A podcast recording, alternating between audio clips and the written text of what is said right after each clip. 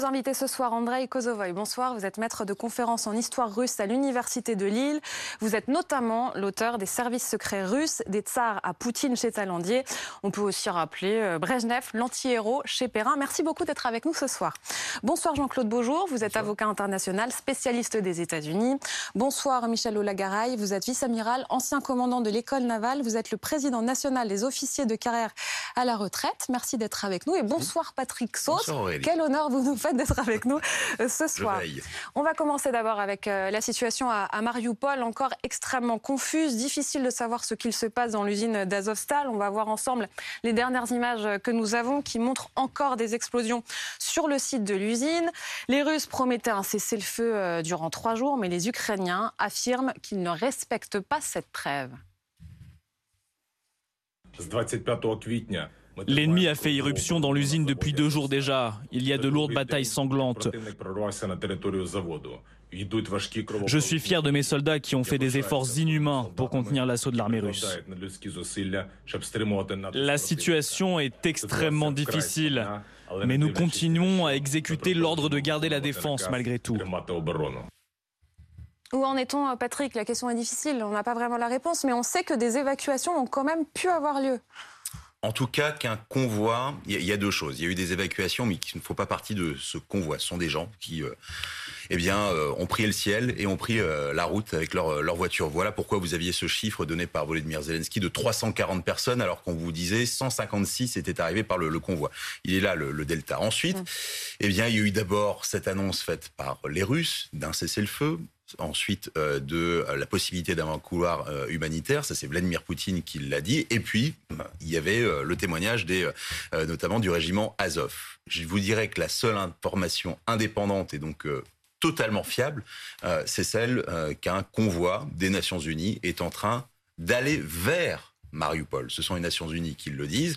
Donc, il y a eu des coups de fil, des appels entre les Russes, les Ukrainiens, les Nations Unies. Mhm. Très bien, ça c'est, euh, on s'est topé dans la main, si je puis dire, à haut niveau. Maintenant, il y a le concret, c'est-à-dire euh, ces bus qui sont en train d'avancer, qui euh, sont en train de passer sans doute des checkpoints à l'aller, comme ce sera le cas au retour, avec je pense, une difficulté supplémentaire, c'est que là, on arrive vraiment à la toute fin et que les Russes vont être encore plus tatillon sur la qualité, si je puis dire, des gens qui vont devoir sortir. Surtout que vous avez. Parce qu'il y a une filtration, hein. c'est ça que vous faites encore plus forte, parce qu'il y a moins de monde. Et vous avez vu les visages des gens qui, euh, qui sont sortis, sont mm. euh, sinon des vieillards, des femmes jeunes et des enfants parfois très jeunes. Mais il y a des hommes aussi en âge de combattre, mais qui sont pas forcément des combattants. Mais ça, c'est notre vue euh, très rationnelle à nous. Mais que vont dire les Russes? Il risque sans doute d'y avoir énormément de filtrage et sans doute des gens qui vont être mis sur la mauvaise file, c'est-à-dire vers la Russie. Aidez-nous à comprendre le discours de Vladimir Poutine, Andrei Kozovoy, euh, c'est-à-dire qui en même temps euh, on le comprend, et ça, ce sont les renseignements euh, américains notamment qu'ils disent, euh, veut un défilé à Mariupol le 9 mai, euh, lance l'assaut cette semaine, ça y est, les, soldats russes sont dans l'usine, et en même temps dit, je vais quand même aussi installer un cessez-le-feu pendant trois jours. Alors, il, il, essaye de laisser planer le, doute sur ses véritables intentions. On ne sait pas exactement ce qu'il va dire le 9 mai. Tout est possible d'ici là. Il avait misé sur la prise de Mariupol. Il est loin d'avoir encore conquis le site.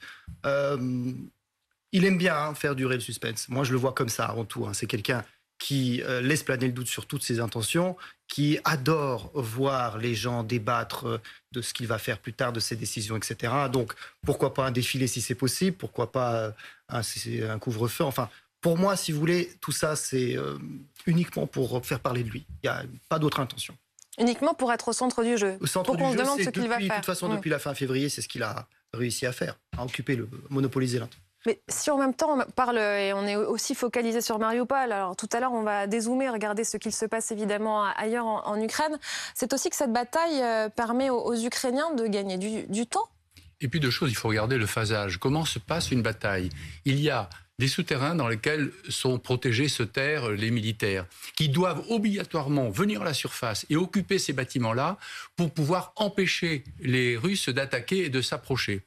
Or, pendant les trêves humanitaires, que se passe-t-il? Les Ukrainiens vraisemblablement reprennent des positions Et dès que la trêve humanitaire est terminée, les Russes bombardent ces positions pour les faire redescendre, pour les faire partir.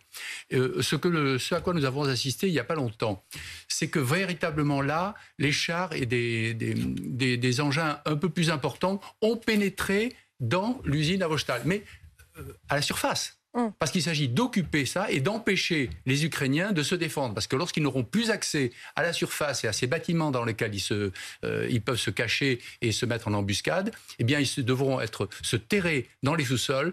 Et là, euh, malheureusement, ce sera le début de la fin, d'une façon ou d'une autre, sans forcément que les troupes russes aillent les débusquer à l'intérieur, car ça, ce sera extraordinairement lourd en pertes humaines. On va dézoomer, les combats continuent ailleurs dans le pays. Il y a eu une nouvelle frappe ces dernières heures à Kramatorsk dans un quartier résidentiel. On voit que la tactique de l'ennemi reste inchangée.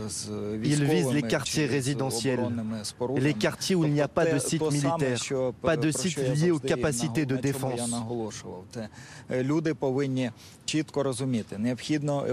J'ai réitéré plusieurs fois ce message. Les habitants doivent comprendre la nécessité de pouvoir être évacués rapidement, de se déplacer vers des quartiers plus sécurisés de la ville.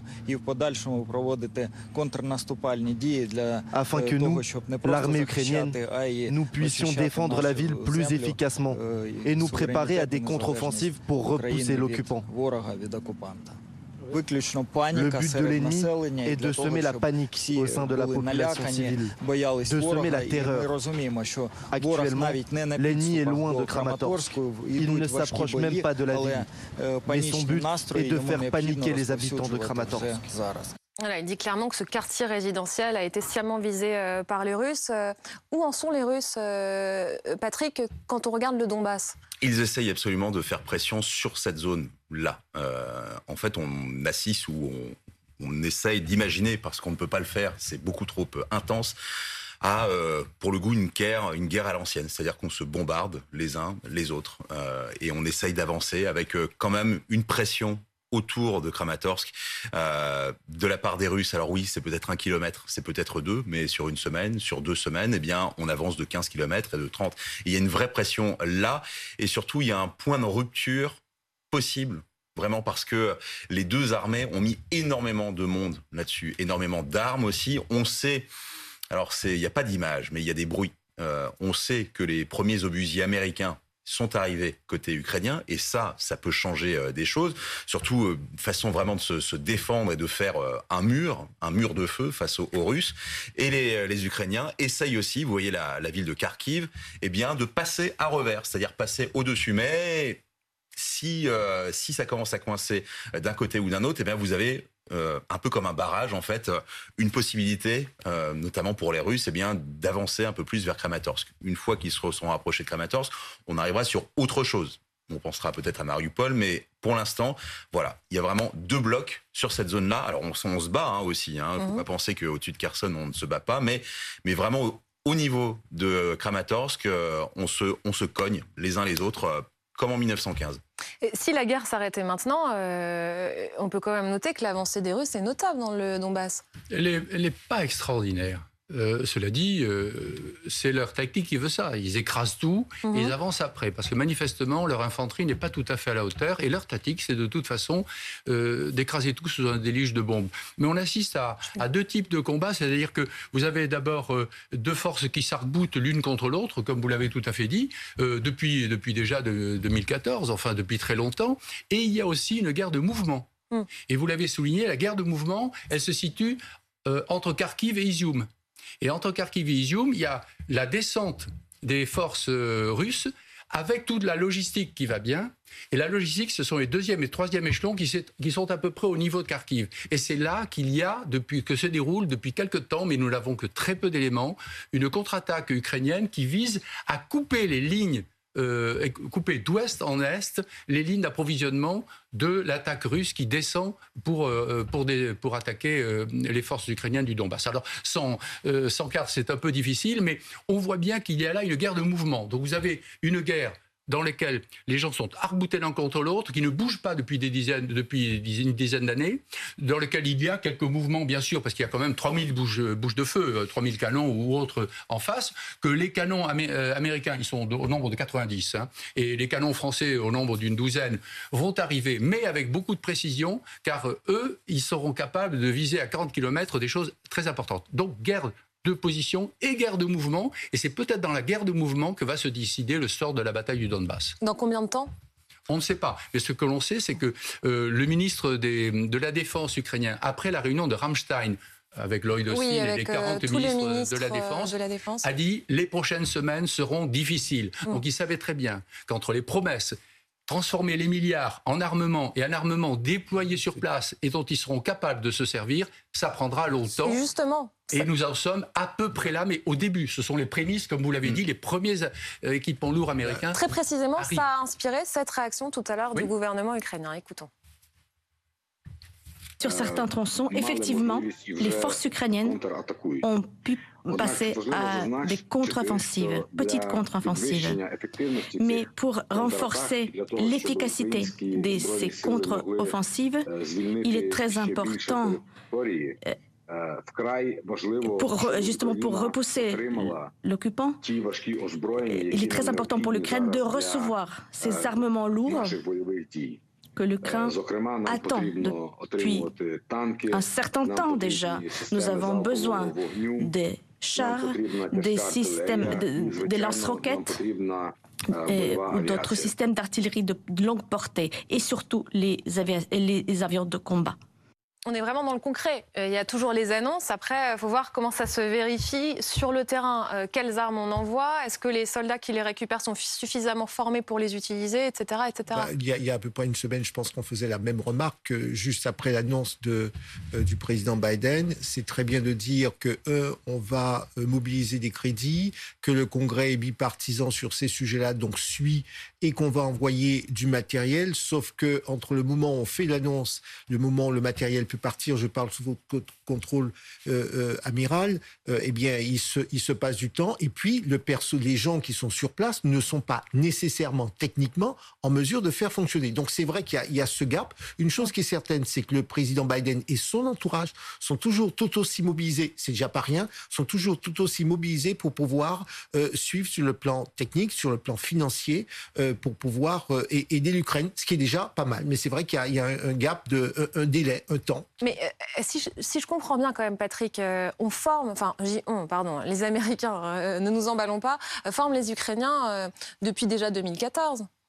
Oui, les Anglais aussi l'ont fait un peu plus tard, mais ça fait longtemps, et ça a été notamment game changer presque dans l'Ouest, puisqu'ils euh, les ont aidés à manier les missiles anti-chars. Et c'est ce qui a vraiment fait reculer les, les Russes. Euh, pour vous donner quand même un ordre d'idée euh, des Américains, la, la, CIA a dit, voilà, on vous promet, tel Amazon ou UPS, trois jours entre la commande d'un canon, d'un obusier et l'arrivée sur le, le terrain.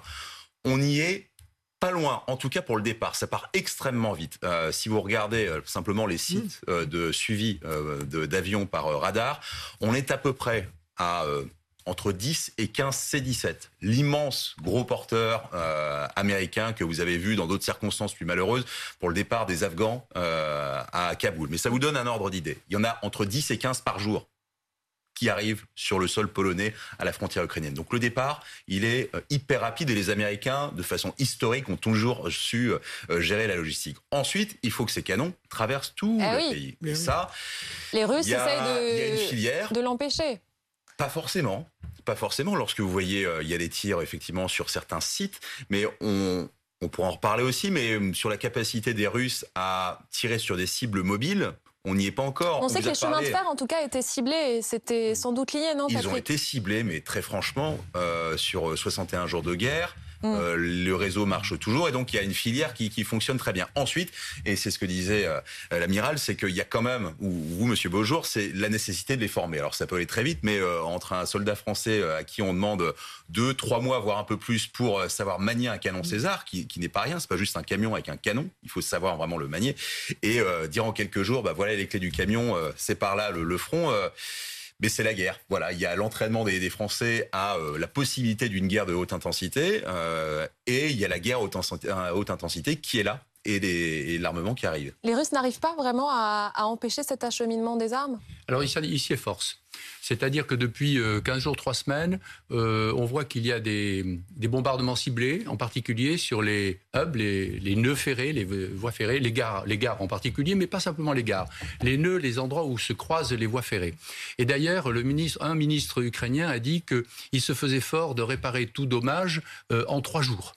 Alors, euh, c'est peut-être excessif, mais il n'empêche que ça signifie qu'ils savent très bien qu'il faut porter un effort considérable sur la remise en état de ces voies. Parce que la Russie, qui au départ n'a pas bombardé ces voies parce qu'elle comptait s'en servir, le, ciel, si son Blitzkrieg avait réussi elle, elle héritait de, ce, de cette infrastructure fantastique qui traversait le pays. Elle pouvait irriguer le pays, descendre à, toute vitesse sur Odessa, etc.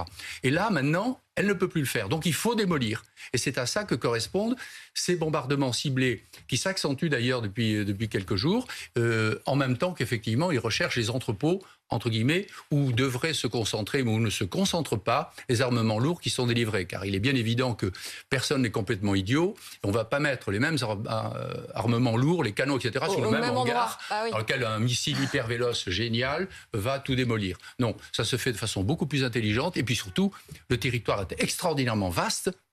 Et les missiles de précision ne sont pas si nombreux que ça euh, en Russie. Hein. Andrei Kosova, et vous, le spécialiste euh, de la Russie, de l'histoire russe, comment vous voyez ce, cette tactique euh, qui a, c'est vrai, évolué, mais comment le dire Les Russes partent de loin quand même dans cette guerre. Alors, ils partent de loin, oui, mais je ne suis pas non plus spécialiste des affaires militaires.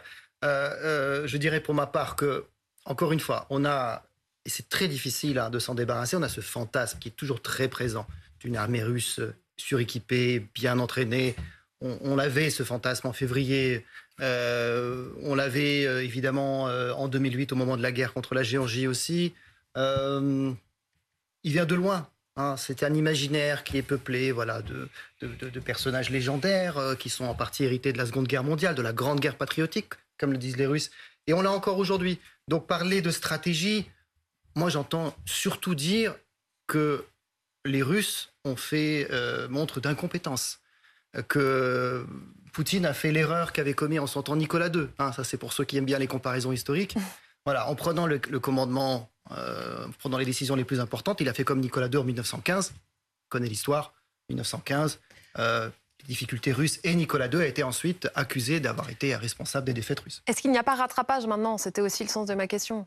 Est-ce qu'il n'y a pas un rattrapage Évidemment, depuis le temps. Bon. Et euh, le souci, c'est de savoir effectivement si Poutine lui-même sait où il va. Quels sont ses objectifs de guerre précisément? Parce que au fond, c'est ça qu'on cherche à comprendre. Et ça, nous mène à ce que disait tout à l'heure le ministre des Affaires étrangères euh, ukrainien, euh, parce qu'on parle des combats, où en est-on des négociations? Je ne m'attends pas à un accord négocié prochainement car la Russie a clairement préféré la guerre aux négociations.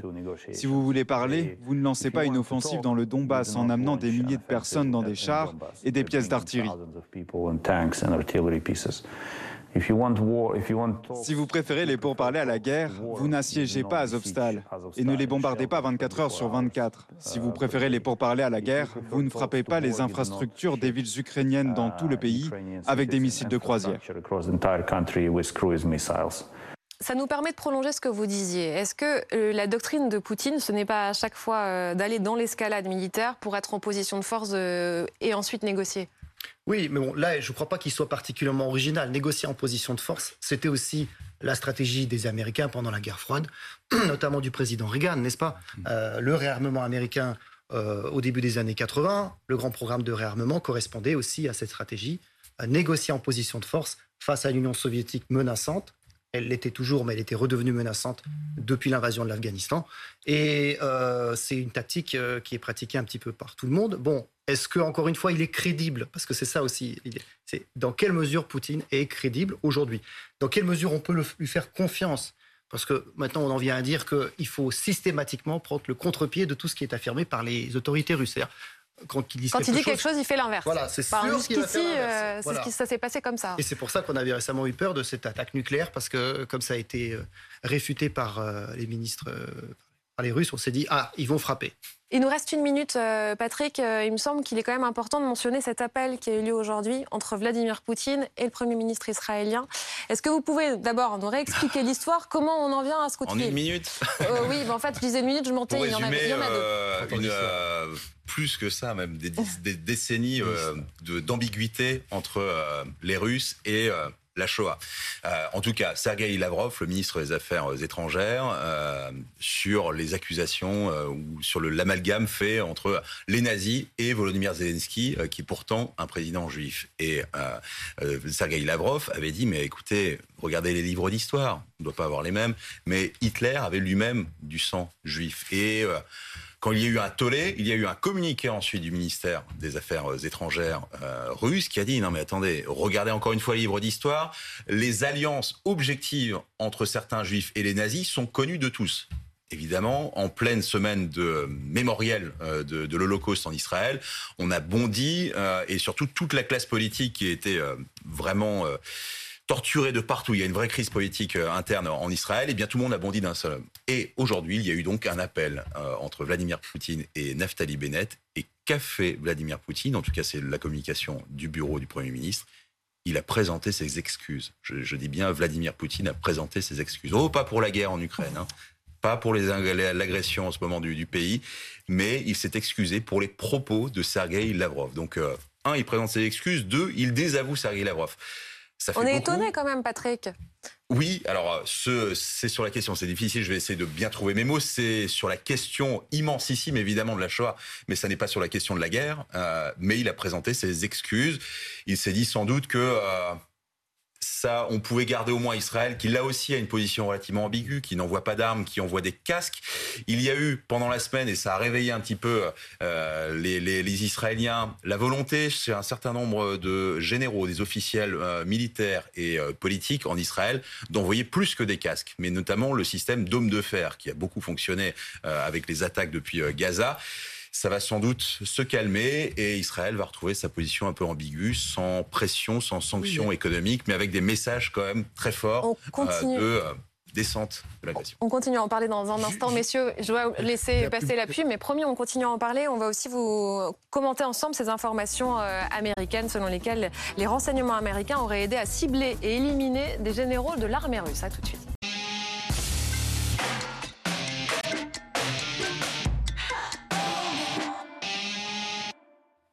À 20h30, avec nos invités, on va se demander jusqu'où va l'aide des Américains en Ukraine. Le New York Times affirme que les services de renseignement américains ont aidé à cibler et à éliminer des généraux de l'armée russe. Allons tout de suite aux États-Unis retrouver Pauline Simonet. Bonsoir Pauline. Il est intéressant de noter que les autorités ne démentent pas vraiment. Elles disent surtout que c'est irresponsable de le révéler. Effectivement, hein, la réaction de Washington très embarrassée après la publication de cet article du New York Times qui affirme que les Américains ont donné des renseignements extrêmement précis aux Ukrainiens, notamment sur la localisation précise de quartiers généraux mobiles russes hein, qui se déplacent très fréquemment en temps réel ou même de manière anticipée, donc des informations cruciales qui auraient permis, selon le journal, aux Ukrainiens de tuer des généraux russes, plusieurs généraux, on ne sait pas combien, mais les Ukrainiens, eux, affirment en avoir tué une douzaine, un nombre extrêmement important. Alors Washington a qualifié effectivement d'irresponsable cette affirmation du New York Times, mais en même temps ne la dément pas complètement. Hein. Ce qu'a dit la Maison-Blanche, c'est euh, effectivement que les Américains donnent des renseignements militaires très précis aux Ukrainiens, mais euh, dans le but d'aider les Ukrainiens à se défendre. Hein. C'est un mot très important dans la communication des Américains, mais certainement pas dans l'intention de tuer tel ou tel général. Donc, autrement dit, euh, s'il il y a des généraux euh, qui sont tués lors d'opérations ukrainiennes, ce sont des dégâts collatéraux, mais ce ne sont pas des assassinats ciblés qui seraient guidés par les États-Unis. Donc, c'est une nuance importante, extrêmement importante pour les Américains qui, depuis le début du conflit, essayent de ne pas franchir cette ligne rouge, hein, tout en aidant de manière colossale les Ukrainiens. Ils ne veulent pas être considérés comme un État belligérant, provoquer Moscou et déclencher une troisième guerre mondiale. Mais on le voit, cette ligne rouge, elle est sans cesse redéfinie et elle est difficile à maintenir pour les Américains. Merci beaucoup, Pauline Simonet. Pauline a raison de le souligner, la nuance est importante. On ne parle pas d'une campagne euh, d'assassinat ciblé de généraux. Non, et de toute façon, c'est le premier conflit dans lequel il y a une telle transparence des services euh, de renseignement. Les Américains utilisent les rapports de la CIA, les étalent permettent à la CIA de, s'exprimer, ce qui est extrêmement, extrêmement rare. À ce niveau-là, très très rare. Euh, ce qu'il faut voir ensuite, c'est que euh, ces neutralisations humaines ne sont jamais, jamais revendiquées ni avouées par les États. Jamais. Il n'y a qu'un président. Parce que ça aurait de telles conséquences. Il n'y a qu'un président de la République française, un ancien président de la République française, je vois que. François Hollande. Je n'osais pas le dire, qui a admis avoir donné son autorisation pour des actions de ce type-là. Autrement, jamais aucun service ne les revendique. C'est pour ça qu'il y a une très grande gêne de cette mm. CIA qui se retrouve euh, au premier plan, euh, dont les, renseignements et les exposés sont, euh, sont vraiment d'une transparence assez remarquable. Enfin, ils ne disent pas tout, hein, bien évidemment, et qui se retrouve un peu pris en porte-à-faux par une fuite dont on ne sait pas si elle est réelle ou non. Il y, a, il y, a, le plan pratique, mais il y aurait éventuellement le plan juridique, parce que ça voudrait dire qu'un État étranger va tuer entre guillemets des, dirigeants euh, d'un pays. Euh, Est-ce que c'est de la belligérance ou pas bah, en, en, droit, c'est vraiment questionnable. Je veux dire, donc on comprend à la fois pourquoi est-ce qu'on ne peut pas accepter, et puis je vous dis instinctivement, il faudrait regarder les textes, mais instinctivement, ça hum. serait une violation, euh, ça pourrait être une violation de la souveraineté de la, de la Russie, y compris à, à ce qu'on joue dans, dans l'escalade. Encore faudrait-il pouvoir le prouver. Oui, non, mais bien, hein, bien sûr, mais c'est pour ça qu'on dit, et on comprend qu'effectivement la CIA et puis les autorités américaines sont quand même silencieuses sur ce, type de situation. Sur le plan pratique, l'amiral vient de dire, euh, ça a des conséquences, mais sur le plan juridique, on ne peut pas d'un côté dire crime contre l'humanité, euh, respect euh, du droit de la guerre, et de l'autre côté avouer qu'on a eu telle ou mhm. telle démarche. et donc on comprend parfaitement le, caractère silencieux sur ce dossier. c'est vrai que ça nous oblige à, jeter un autre. oui, c'est ce que je posais comme question à Monsieur Beaujour. Est-ce que c'est de la belligérance ou pas? Mais c'est vrai que gardons cette question, elle est importante, mais quand même, ça nous oblige aussi à regarder euh, ce qu'on a déjà vu différemment. On parlait en début de semaine euh, de Valéry Gerasimov, le chef d'état-major russe, qui a été euh, blessé sur le front à Izium. On s'interrogeait comment cela a-t-il pu être possible? Est-ce que ça nous donne pas un autre éclairage? Alors, l'article du New York Times est vraiment étonnant parce que, grosso modo, les officiels disent au New York Times, pas celui-là. Vous voyez? Pas lui. Euh, il y a le renseignement qui a permis de voir que euh, Valéry Gerasimov était sur le front pour une visite euh, d'inspection. En revanche, a priori, il a été victime collatérale sans doute d'un bombardement ou alors ça a bombardé autour de lui. Là où on est encore sur la ligne presque rouge, pour revenir sur le juridique, c'est attention, ils ont fourni les vidéos, les renseignements, mais euh, la détente ou le bouton sur euh, ils n'ont pas appuyé. Ils pas donc voilà. Mais ils jouent là-dessus, sauf que effectivement, plus on avance, euh, si on se remet 70 jours avant, hmm. des canons américains sur le sol ukrainien, hors de question. 71 euh, jours avant, c'était euh, une menace nucléaire euh, du côté russe, absolument pas. Et puis, bah, et on est en train de se rapprocher quand même de quelque chose que je ne vais pas nommer, mais voilà. En tout cas, on se rapproche de cette ligne rouge. Voilà, on s'interroge. Il y a un point d'interrogation. on est sur la ligne de crête. La ligne, et, et quelles conséquences ça peut avoir À chaque fois, on se le demande. Comment les Russes pourraient-ils répondre à cela? Eh bien, on ne sait pas. Tout, est possible. Parce qu'on ne sait jamais de quelle façon vont répondre les Russes. On sait que dans un océan de mensonges, il peut y avoir quelques bribes de vérité. D'ailleurs, au sujet du 9 mai, Lavrov a livré quelques petites choses en disant que non, pas du tout, on n'allait pas se targuer d'une victoire quelconque, que le, le Donbass, ils n'avaient jamais prévu de... Vous voyez, il n'y aurait pas de déclaration Il y a quand même quelques bribes de vérité, enfin, il faut décrypter comme vous le faites bien sûr souvent, euh, pour savoir ce qui va, parce que le reste c'est un océan de mensonges, bien sûr. Alors comment peuvent réagir les Russes? Eh bien, on ne le sait pas. Poutine nous a toujours surpris, mais en ce moment, il est plutôt en réaction plutôt qu'en action. Enfin, dans le domaine de la communication, en tout cas. Euh, dans le domaine euh, strictement militaire, c'est pareil. Il doit se reconfigurer. Vous savez, euh, l'armée russe, elle a du mal à se reconfigurer, à, réactiver ses forces qui viennent de, Kiev et qui, étaient décimées. Ils ont perdu 20 000 hommes à peu près et autant de, autant de blessés, ce qui est colossal comme perte. Hein. Mais L'armée russe, c'est un rouleau compresseur. Donc, se méfier quand même toujours de cette espèce d'enthousiasme qui dit nous allons vers la victoire, car bien sûr les Ukrainiens y croient et le disent, et ils ont raison d'y croire et de le dire. Il n'empêche que la puissance russe est quelque chose d'impressionnant quand même derrière. Écoutons maintenant le porte-parole du Kremlin qui s'exprimait tout à l'heure les États-Unis, le Royaume-Uni, l'OTAN dans son ensemble partagent en permanence des données du renseignement avec les forces armées ukrainiennes.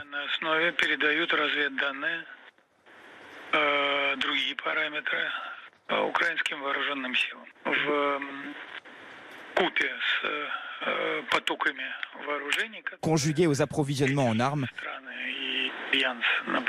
ces actions ne permettent pas d'achever rapidement l'opération. il, le renvoie. quel aveu, comme vous dites. Il renvoie les Occidentaux, il les accuse de vouloir euh, durer la guerre, tout en les interrogeant. Et vous, quel est vraiment votre euh, but de guerre? On s'interroge à chaque fois sur quelle sera la riposte de Vladimir Poutine, question que l'on pose sans jamais avoir la réponse. Mais j'entends de plus en plus ce syndrome du chien enragé. Attention au syndrome du chien enragé, je vois que ça vous fait sourire, mais quand même, il y a cette métaphore qui est donnée en disant que, euh, attention au chien quand il n'a plus euh, d'issue, à ce qu'il pourrait faire. Euh, cette métaphore vous fait sourire? Oui, ça me fait sourire parce qu'on l'entend, on l'entend souvent pour justifier des concessions qu'on aurait à faire. Il faudrait moins livrer d'armes. Il faut carrément peut-être arrêter de livrer des armes à l'Ukraine et, trouver le moyen de sortir de ce, cette impasse dans les négociations. Parce qu'après tout, Hein, se disent ces gens-là.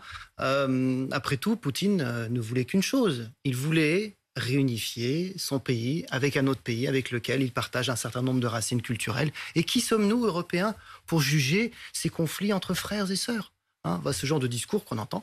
Euh, voilà, donc ça me fait sourire parce qu'évidemment, ici, il s'agit justement de mettre la pression sur Vladimir Poutine. il faut mettre la pression. En ce qui concerne, euh, les, si vous me permettez, la question des assassinats ciblés, oui. il faut quand même rappeler que dès le début du conflit, les Russes ont lancé une opération, voire plusieurs, visant à assassiner le président Zelensky qui ont été déjoués. les Américains auraient aidé justement. Il y a eu 12 tentatives dans les deux premières semaines, 12 tentatives d'assassinat contre euh, Zelensky. Voilà. très maladroit quand même. Contre, voilà, il y a eu des tentatives d'assassinat visant Zelensky et d'autres personnes. Il y a eu je ne sais plus combien de prises d'otages de personnalités et de maires, etc. Donc là, je crois que bon, euh, on a absolument pas. oui, non, je disais pas qu'on doit rougir. Simplement, dans le monde occidental, parce que nous avons aussi des opinions publiques, nos dirigeants doivent prendre un certain nombre de précautions. On n'imagine pas le président américain ou même le président français euh, disant bon ben voilà, je vais donner des instructions pour neutraliser tel ou tel. Il y a un droit de la guerre, ça, semble.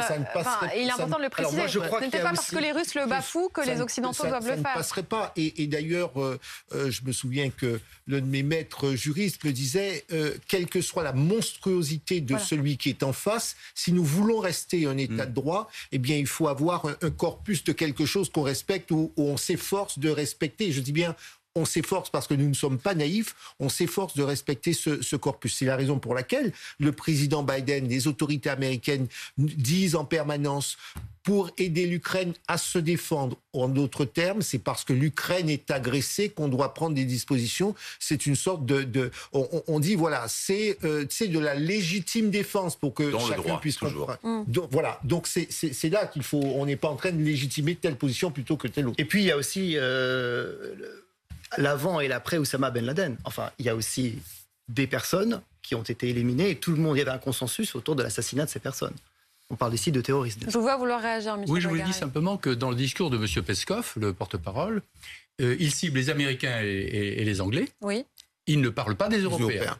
Et en particulier, il ne parle pas des Français. Et je dirais que d'une certaine façon, la France est relativement épargnée, peut-être pour ménager le canal diplomatique, car, comme vous le mmh. savez, nous avons expulsé une quarantaine de diplomates ou non-diplomates russes de Paris, et que je sache, les, les Russes n'ont pas affiché d'expulsion de Français. Alors que d'ordinaire, ça se passe comme ça. Oui, ah, mais ils l'ont fait pour les Allemands, pour, mm. etc. Donc il y a peut-être bien que c'est une façon de ménager le canal diplomatique, même s'il n'est pas régulier. Ça faisait un mois que le président Macron n'avait pas eu euh, Poutine euh, euh, au téléphone. Mais il y a ménageons un peu. Alors, euh, je ne sais pas ce que ça veut dire, mais on, contacte, on constate les faits. Après, je ne sais pas. Et ça se vérifie juste d'un mot. Hier matin, nous étions avec Bruce Toussaint euh, face au porte-parole de mhm. l'ambassade de Russie, euh, qui nous parlait de la menace. Ce serait bien d'arrêter les livraisons d'armes par l'Ouest. Et, Bruce et moi, nous lui posions la question, mais au fait, vous menacez la Grande-Bretagne, vous menacez la France. Ah oui, les Anglais, vraiment, ils envoient trop d'armes. On le relançait, mais la France. Oui, alors la France, mhm. c'est pas tout à fait pareil. Il était très mal à l'aise et euh, c'est vrai que nous, on vous parle beaucoup de cette obligation pour Emmanuel Macron de garder ce canal diplomatique avec le Kremlin, mais on a l'impression que la réciproque euh, est la même. Et on voulait aussi montrer euh, ces images puisqu'il y a plusieurs canaux en même temps. Et en effet, les négociations, et puis il y a cette façon que Vladimir Poutine a toujours sans cesse d'agiter la menace nucléaire. On, apprend maintenant qu'il y a eu des tirs de missiles à capacité nucléaire dans l'enclave russe de Kaliningrad, qui est située entre... Simulation. Des, simulations, j'ai dit des tirs, pardon. Des simulations de tirs dans cette enclave entre la Pologne et la Lituanie, donc deux pays membres de l'Union européenne. On sait que plus de 100 militaires ont participé à ces euh, exercices, à ces simulations. On voit quand même le message. Oui, tout à fait. Mais vous savez, depuis pas mal de temps, euh, les Russes et Poutine en particulier occupent l'espace nucléaire. Donc régulièrement, vous avez des rappels, des choses comme ça. Euh, il y a quatre ou cinq jours, c'était l'avion fabuleux qui ne vaut pas grand-chose d'ailleurs et qui ne sert pas à grand-chose non plus. Et puis maintenant, ce sont ces simulations. 100 personnes pour l'exercice nucléaire, je peux vous dire que c'est rien, mais c'est rien du tout. Ils ont fait bouger quelques, quelques camions, euh, simulés sans doute sur des ordinateurs, mais c'est tout. Non, le fait important qu'il y avait là, c'est que ça se passait à Kaliningrad et que Kaliningrad est en Europe. Kaliningrad est un vestige historique coincé entre les pays baltes et la Pologne, avec euh, une histoire difficile. Et cela euh, va certainement faire réagir énormément les pays baltes qui, eux, se sentent euh, tout à fait pris au piège. Donc, ça n'est pas anodin que ce soit Kaliningrad. En plus, si vous voulez, ça fait qu'il y a un conflit dans le sud, en Ukraine, et puis on s'agite aussi dans le nord, du côté de Kaliningrad, et avec quelques incursions euh, en Finlande, en Norvège, etc., mais qui sont très très faibles. Mais mais qui attire l'attention euh, vers le nord. Alors qui a pour effet d'ailleurs de ressouder l'OTAN, puisque maintenant euh, la Finlande et la Suède se dépêchent de vouloir adhérer à l'OTAN. Donc les effets, c'est à peu près comme euh, l'Europe qui s'est ressoudée, ou presque, et l'OTAN qui, qui tout d'un coup a repris vie. À ce, à ce, sujet, justement, écoutons la première ministre finlandaise. If Finland, si la Finlande et la Suède étaient candidates, la question clé est d'avoir un processus de ratification le plus court possible. Je pense que c'est dans l'intérêt de tous que les différents pays agissent aussi vite que possible. Ce serait la meilleure garantie de sécurité que nous pourrions avoir. Parce que la réalité, Patrick, c'est que la Suède, l'Estonie et la Finlande ont vu leur espace aérien pénétré par les Russes ces derniers temps. Oui, là encore, il suffit d'aller sur le compte Twitter de l'armée de l'air et de l'espace française parce qu'il y a eu des photos qui ont été prises de ces avions qui en fait euh, Pareil, c'est un peu la même chose. On n'est pas dans la simulation, mais euh, c'est pas le nec plus ultra de la technologie russe euh, qui a survolé justement la Suède et le, Danemark. Et d'ailleurs, rien que sur l'année dernière, je crois qu'on a eu 26 interceptions de, chasseurs bombardiers ou d'avions de renseignement russes au-dessus de la Manche hein, par, par les Français et par les, les Britanniques. Donc on est là-dedans. C'est juste que on titille vraiment. Euh, vous allez peut-être me trouver un peu trop serein, hein, un peu trop positif, et surtout pas finlandais ni suédois. Euh, mais euh, on est là-dedans. Euh, mais ça a pour conséquence de tourner ces pays vers l'OTAN, c'est-à-dire de vouloir sortir de leur déjà Tournés vers l'OTAN. Ils étaient ça déjà le processus. Voilà. Je rappelle juste le message d'Emmanuel Macron aux armées françaises euh, au début vraiment de mhm. l'engagement français, c'est euh, faites preuve de retenue s'il y a des interférences. On avait un peu haussé le sourcil sur les interférences. Et eh bien voilà, ça, ce sont des interférences. On raccompagne. Et d'ailleurs, le chasseur russe euh, qui accompagnait lui-même l'avion d'enseignement de russe, ils ont simplement tourné à tribord et puis ils sont repartis en Russie. Voici maintenant la question que nous nous posons à 20h45. Combien de milliards pour sauver l'Ukraine? Le président Zelensky faisait ce calcul il y a deux semaines, 7 milliards de dollars par mois pour compenser les pertes économiques. Il y a eu une conférence des donateurs aujourd'hui qui a permis de récolter 6 milliards d'euros et le président ukrainien a lancé son propre appel aux dons. L'agresseur doit savoir qu'il ne pourra pas avancer et que tout sera restauré. La restauration de l'Ukraine doit être l'exemple historique de notre temps et pour l'avenir, comme l'a été la restauration du marché européen après la Seconde Guerre mondiale. Et ces investissements du monde libre, s'ils sont rapides et suffisants, montreront que des millions de personnes qui étaient des personnes déplacées pourraient revenir. Nous proposons à nos partenaires de prendre la responsabilité sur les villes. Et à quoi ressemble le quotidien des Ukrainiens? Bonsoir Angie Wata, on vous retrouve, vous êtes un de nos envoyés spéciaux en Ukraine, vous constatez des pénuries de carburant Oui, effectivement, beaucoup de pénuries de, carburant. Pour tout vous dire, sur la route que nous avons faite aujourd'hui entre la ville de Krivirig, qui se situe au nord de la région de Kherson, qui est une zone occupée par les Russes, la ville de Krivirig, elle ne l'est pas. Entre cette ville-là et Kiev, presque aucune station essence n'était ouverte. Seulement du diesel de temps en temps, mais pas énormément de possibilités euh, de se rationner. Les, Ukrainiens actuellement sont obligés de tenter d'acheter via des entreprises qui servent notamment directement, euh, qui donnent des services ou des entreprises qui permettent de faire la guerre, d'acheter des tickets de rationnement pour pouvoir prendre 10 litres à la station essence. Mais la plupart de ces stations sont totalement euh, fermées, donc ça devient extrêmement compliqué, d'autant que vous vous en doutez, avec la situation actuelle, eh bien, il y a beaucoup de gens qui fuient les zones occupées par les Russes, qui sont généralement dans des voitures remplies avec euh, tous les membres de la famille et qui tentent d'aller dans, dans la zone encore libre de l'Ukraine et qui donc ont ces besoins de carburant qui sont très importants. Et à l'heure qu'il est, c'est extrêmement euh, difficile. Ça dépend un peu des régions. Il y a des zones, notamment autour de Zaporizhia, où le prix a tout simplement augmenté. Mais tout cela est dû aux différentes opérations militaires des Russes et notamment à une frappe, une frappe extrêmement importante sur une station de raffinement dans la ville de Kremenchuk, qui est vraiment une station qui euh, euh, donne du, du, qui permet pardon aux Ukrainiens d'avoir de l'essence absolument partout sur le territoire. Donc situation extrêmement difficile euh, pour ce qui est du carburant. Quand on s'est rapproché de Kiev, les gens minoraient un peu l'importance de cette actualité en expliquant que finalement, après l'occupation, après les tirs, après les différents euh, bombardements, et eh bien faire la queue pour avoir un peu d'essence, ça n'était pas si grave. Mais pour ceux qui fuient les zones occupées, c'est extrêmement important actuellement.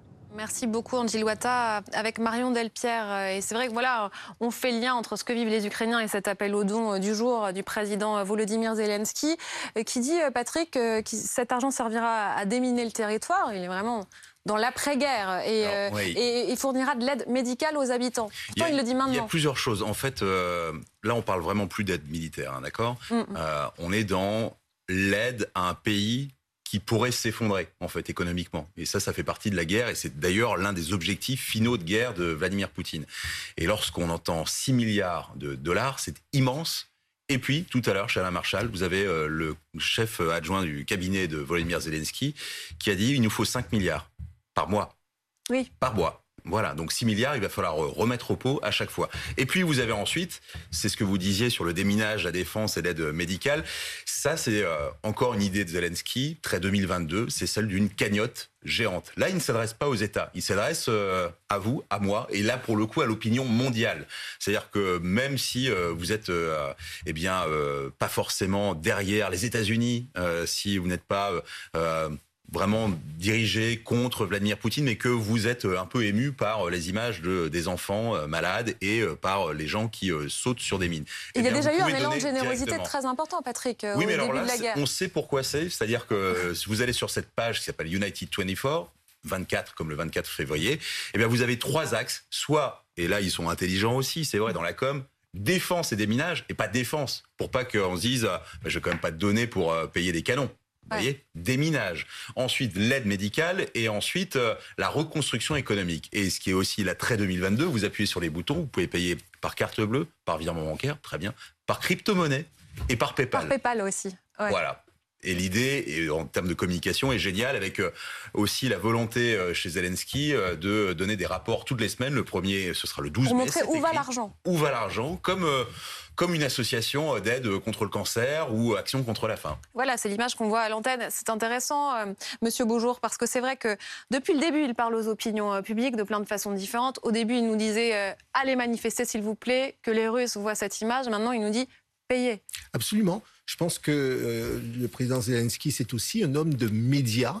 Il sait comment toucher, il a compris où étaient ses intérêts, et puis il, il sait aussi évoluer dans sa demande. C'est-à-dire qu'au départ, il demandait des armes, il demandait des choses dont on lui disait ben, c'est compliqué, on ne veut pas être en première ligne, et il se dit bah, euh, s'ils ne veulent pas être en première ligne, il faut, euh, il, faut un maximum d'argent. Et là, et, et, ça n'est pas pour rien qu'il a pris la parole à plusieurs reprises sur des grands, sur des grands médias euh, euh, internationaux, donc il touche une, partie, une vaste partie de la planète. Alors tout à l'heure, nous disions qu'il y a une opinion publique, euh, un certain nombre de chefs d'État et de gouvernement qui ne suivent pas la position occidentale, mais là, il contourne un peu en quelque sorte, il contourne en allant chercher de l'argent partout à travers la planète parce qu'il sait qu'il s'adresse entre guillemets, potentiellement à 7 milliards d'individus. Donc, euh, donc il y va à fond. Et, plus que de l'argent, il va chercher les opinions publiques. Oui, les soutiens. Et, et d'une certaine façon, il engrange des datas.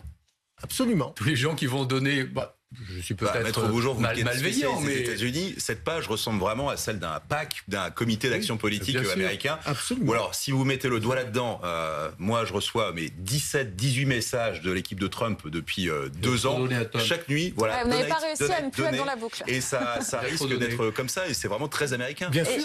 Il y a aussi la façon dont, euh, parallèlement à cela, puisqu'on est dans, le registre économique, les Européens tentent de faire la guerre à la Russie.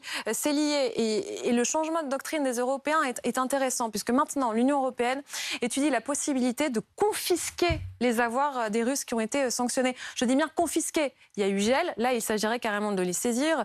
Vous écoutez ce que dit euh, Charles Michel. Personnellement, je suis absolument convaincu que c'est extrêmement important, non seulement de geler les avoirs, mais aussi de rendre possible leur confiscation afin de les rendre disponibles pour le pays qui se reconstruit donc pour euh, les Ukrainiens, que cet argent aille côté ukrainien. Est-ce vraiment euh, possible? J'ai regardé. Il va falloir quand même. Euh, il y a 27 systèmes juridiques dans l'Union européenne. Donc il y a le fait de le dire, le fait de le faire, ça, beaucoup de temps peut s'écouler. concrètement, la confiscation, lorsque vous gelez, vous dites on ne touche pas. Vous confisquez, vous dites eh bien ça m'appartient. En tout cas, je prends. Vous ne pouvez plus en disposer. Mais disposer d'un yacht ou d'un immeuble, c'est une chose. Ça ne vous donne pas de l'argent. Il faut encore avoir une procédure qui vous permette de vendre. Comment? À qui, etc. Euh, là, il y a quand même un petit peu de complexité. Ce que je voyais, euh, je vous interromps, mais c'est juste pour prolonger, que dans certains pays de l'Union européenne, il faudra carrément une décision du tribunal pour que ce soit possible. Bah, vous savez, il y a, il y a, euh, il, y a des procédures pour pouvoir, une fois que vous saisissez, il y a des procédures. Alors certes, on est dans, dans une situation un petit peu particulière, mais ça n'est pas parce que nous sommes, alors nous ne sommes pas vraiment en guerre, tout en sachant que nous sommes dans un contexte de conflit. Mais malgré tout, il y a des procédures à respecter et, et, qui sont nationales. Et donc, il va falloir subir ou, en, tout cas, aller jusqu'au bout de ces procédures. Est-ce que la loi législative ne ah. le permettrait pas, ça? Est-ce qu'il faut passer par une loi, par exemple? Est-ce que ça serait possible? Fois 27. Dans, oui, mais, national. À ce moment-là, national. Euh, là, il y, en a 27. Mais ou alors. C'est un geste supplémentaire. À, à, 27, faire quelque chose mm. de commun à 27 en fonction de nos régimes parlementaires, de nos régimes institutionnels. C'est pas l'espace juridique, l'Union européenne, pour l'instant. Euh, oui, ça n'est pas. Mais on pourrait imaginer qu'un système pris, une règle soit reproduite dans les 27 États, mais encore faudrait-il que ce soit euh, euh, applicable. Il y a un, petit peu de, mm. un, petit peu de tuyauterie à faire là-dessus. André, quand même, on peut s'interroger, parce qu'il s'agit quand même de, là de punir des personnes. on avait gelé leurs biens, là, carrément, hein, on les confisque. Les oligarques sont plus que jamais dans le viseur des Européens. La liste ne fait que s'allonger. On pourrait ajouter maintenant le, le patriarche Kirill, qui est aussi dans le viseur le porte-parole du Kremlin également. Oui, tout à fait. Euh, bon, c'est l'historien qui parle une fois de plus. Hein. Euh, on se souvient de cette fameuse phrase de Lénine qui disait piller les pillards en russe. Nagrablene, pardon, un peu de russe. C'est plus joli. voilà, piller les pillards. Il le disait au moment de la guerre civile, n'est-ce pas? Et on a l'impression qu'on reprend un peu les propos de Vladimir Ilyich euh, à notre compte. Euh, je dirais, moi je ne suis pas économiste encore une fois, bien sûr, je ne pourrais pas juger sur des termes monétaires, mais sur le plan symbolique, mhm. Mhm. c'est on frappe surtout au niveau symbolique. Mhm.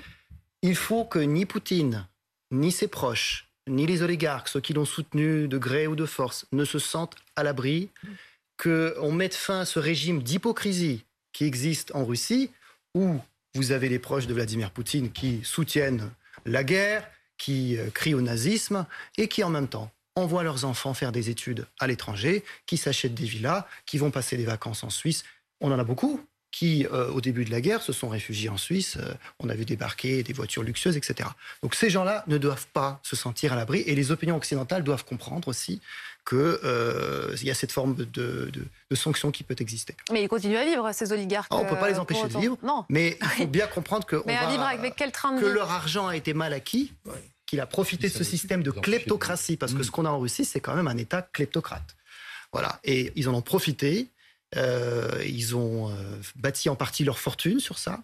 Voilà. Et il faut qu'à un moment donné, bon, il y, ait rétribution. Et, quand vous dites kleptocratie, le mot résonne. Il était employé par Joe Biden la semaine dernière. C'est lui d'ailleurs le premier qui a dit confisquons leurs biens. Ben, ben, ben oui, c'est l'objectif. Je, pense que l'objectif américain euh, est, double. Alors, elle sait, le président américain sait très bien parce que ça a été préparé avec euh, un ensemble de, services au, meilleur niveau que ça n'est pas le fait de, euh, de confisquer ne va, ne va pas transformer immédiatement en argent. En revanche, l'objectif tout d'abord, symboliquement, c'est de dire vous ne serez pas en, euh, tranquille. Et mhm. puis deuxièmement, euh, déstabiliser l'entourage de Poutine, parce que ça compte aussi cela. S'il commence à être lâché ou en tout état de cause à organiser la suspicion dans son entourage, parce que ça ne va pas rendre à l'aise les gens qui sont dans son entourage, ça peut provoquer des failles, des fissures. Et ça, c'est de bonne guerre. C'est aller là où euh, il, peut y avoir une réaction. Et puis, il y a les, les, ceux qui sont sur, sur, en, premier, en, à première vue, mais il y a tous ceux toutes les sociétés qui travaillent avec ces gens-là qui sont peut-être aujourd'hui inquiètes. Merci beaucoup, messieurs, d'être venus nous voir euh, dans Polo News.